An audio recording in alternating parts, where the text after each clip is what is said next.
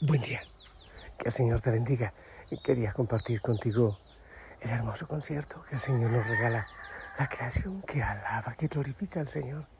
Eh, creo que es para que nosotros también aprendamos. Ahora vamos a otro concierto. Eh, ese también es hermoso. Pido al Señor que envíe su Santo Espíritu, que nos acompañe, que nos ilumine, que nos guíe en este momento. Te invito a empezar el día con una linda sonrisa, ¿te parece? Yo estoy aquí, en pie, eh, listo para levantar mi mano derecha. Sí, con la otra tengo el celular. Y alabar y glorificar y darte gracias, Señor, por lo que haces y por lo que harás en este día. Adorarte y glorificarte, Señor, por la fuerza del Espíritu Santo que viene a nuestros corazones. O oh, sí, porque has resucitado. Y esa es nuestra esperanza y nuestro gozo y nuestra alegría porque la muerte no tiene la última palabra y hoy lo celebramos así, con fuerza y con fe. Alabarte y glorificarte, Señor, por los espacios de silencio de muchos de tus hijos, de tus hijas y por la fiesta que hoy hay en nuestros corazones a pesar de las dificultades. Sea la gloria para ti, Señor. Amén. Hijo, hijo, a ver, vamos con el Evangelio. Espera, lo busco. Por aquí está, ya. Paciencia, voy a ponerme los lentes. Juan, Evangelio según San Juan, capítulo 21 del 1 al 19, dice así. En aquel tiempo Jesús se apareció otra vez a los discípulos junto al lago de Tiberíades y se apareció de esta manera. Estaban juntos Simón Pedro, Tomás, apodado el mellizo, Natanael el de Cana de Galilea, los hebreos y otros dos discípulos suyos. Simón Pedro les dijo, me voy a pescar. Ellos contestaron, vamos también nosotros contigo.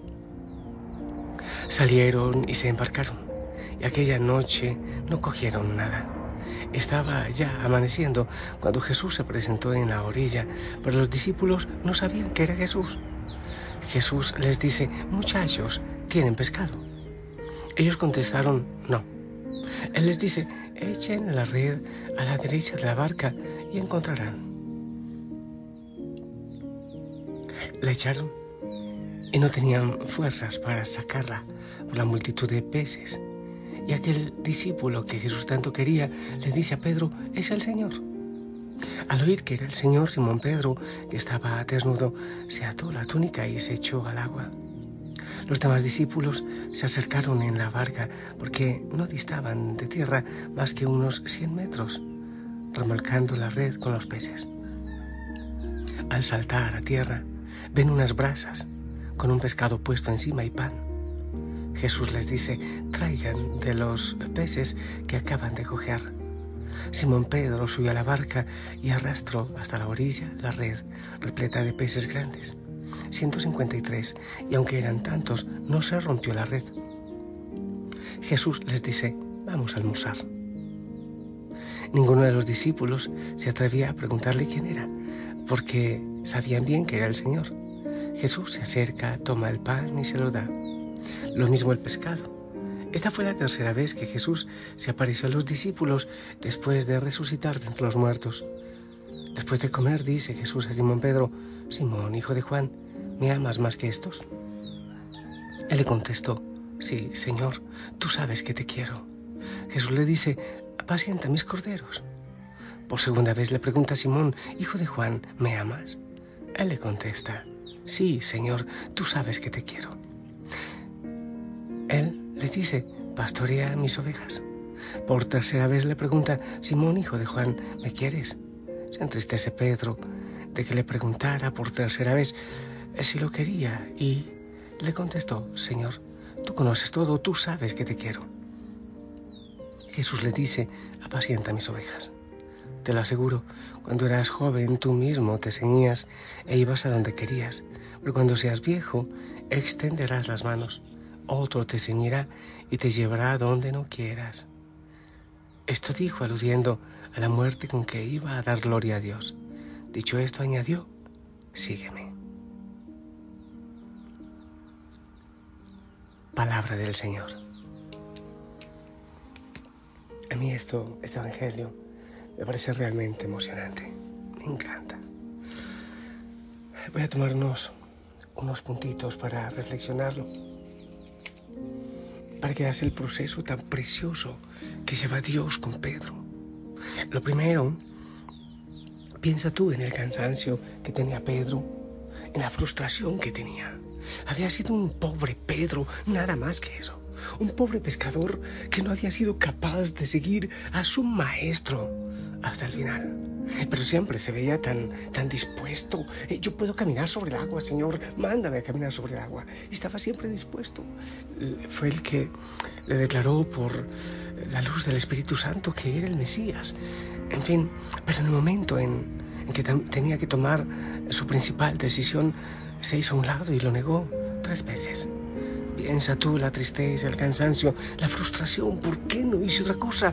Eh, cuando cargamos ese arrepentimiento de algo que pudimos haber hecho y no hicimos. Seguramente que estaba agotado y, y que su tristeza era grande y el Señor lo sabía. Porque el Señor conoce nuestro corazón. Ese es el punto uno, el cansancio de Pedro, la tristeza de Pedro, la frustración de ese pobre Pedro. Dos, Jesús que enseña por medio de Pedro.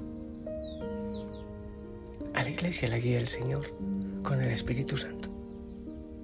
Cuando Pedro dice así, con esa fuerza, voy a pescar, es el Señor quien está guiando. Es el Señor que por medio de la iglesia, de los obispos, está guiando.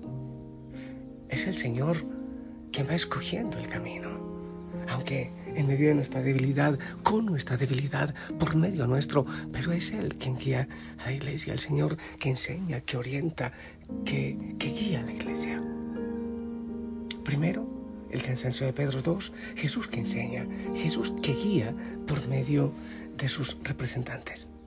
Tres, Pedro, sobre todo, pero también los discípulos, estaban cansados, tenían hambre, habían vivido situaciones tan difíciles, tan difíciles. Seguramente que ni siquiera habían comido bien desde aquel día de la cruz y que todavía cuán difícil, es el, difícil se les hacía creer que Cristo vivía. Entonces Jesús, en un acto paternal y maternal, les prepara el alimento. En medio del cansancio, del hambre, del mundo, de la sed, es Él quien viene y prepara el alimento. Un gesto tan maternal, tan hermoso. Imagínate tú la fiesta, ese día almorzando con Jesús. Él alimenta.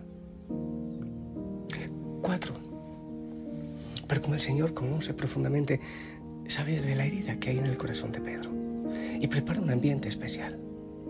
Pedro lo había negado tres veces y lo había negado al pie de una fogata. ¿Te acuerdas? Entonces Jesús prepara una fogata también para sanar el corazón. Si ante una fogata tres veces Pedro le había negado, ahora tres veces le declarará su amor. Eso es hermoso. Un proceso de sanación necesario para la misión que ahora le espera. Quinto, en ese proceso le pregunta tres veces, ¿me amas? Y el Señor confirma eh, su misión. No le dice ha sido un cobarde, un sinvergüenza, sino que confirma la misión que le ha dado. Como debemos hacerlo nosotros en este día y cada día. El sacerdote, el catequista, el ministro extraordinario de la comunión, la religiosa y cualquier bautizado, papá y mamá. Eh, Señor, yo te digo que sí, una vez más confírmame esta misión, entrégame la viña que tú quieres entregarme en este día, Señor.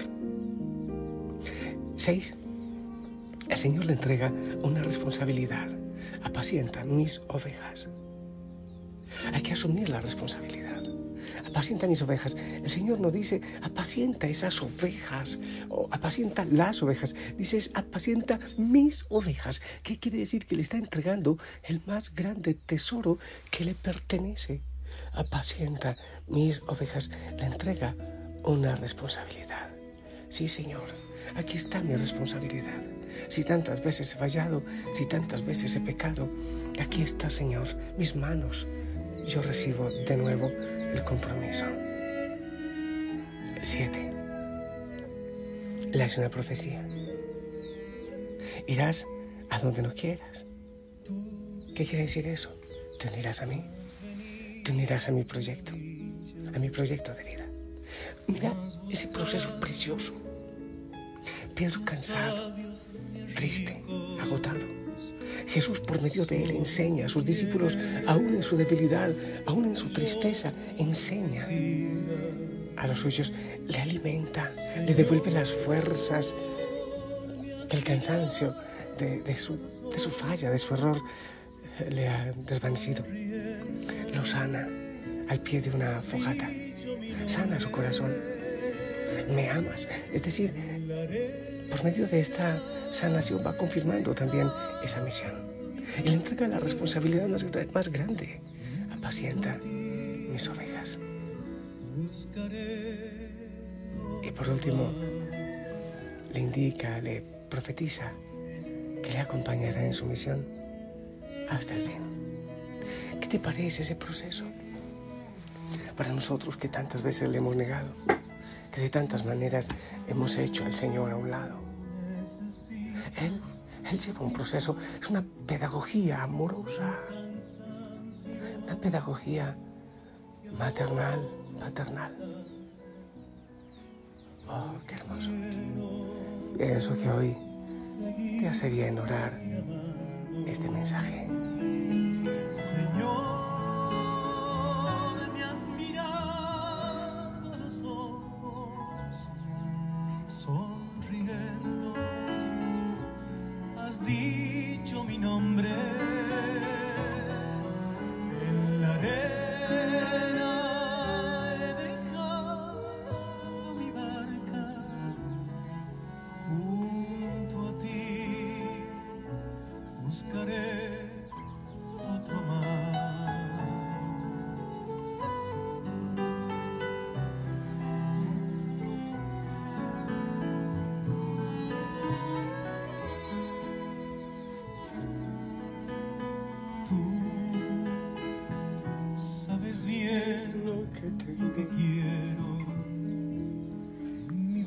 Cada uno de nosotros tiene mucho de Pedro, de su inseguridad, de su impulso, de su cansancio, de su frustración. Pero qué hermoso que en esta mañana maravillosa el Señor nos diga una vez más por nuestro nombre, me amas. Y todo el proceso nos coge desde el cansancio, así como cuando nos llega muriéndose en cuidados intensivos a un hospital, a una clínica, y le van cogiendo lo más urgente, le va dando fuerzas, le van hasta sacarle a uno fuerte ya a cumplir la misión. El Señor lo hace a su manera, de una manera tan amorosa, tan tierna. Deja que lo haga hoy y abre tu corazón, Señor. Sana tú con tu palabra, con tu amor, mi historia, mi pecado, mis debilidades. Sana tú, Señor. Gracias, Señor. Gracias. Hijo yo sana yo, te bendigo.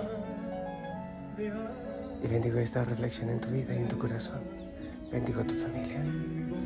En el nombre del Padre, del Hijo, del Espíritu Santo. La familia Osana espera tu bendición.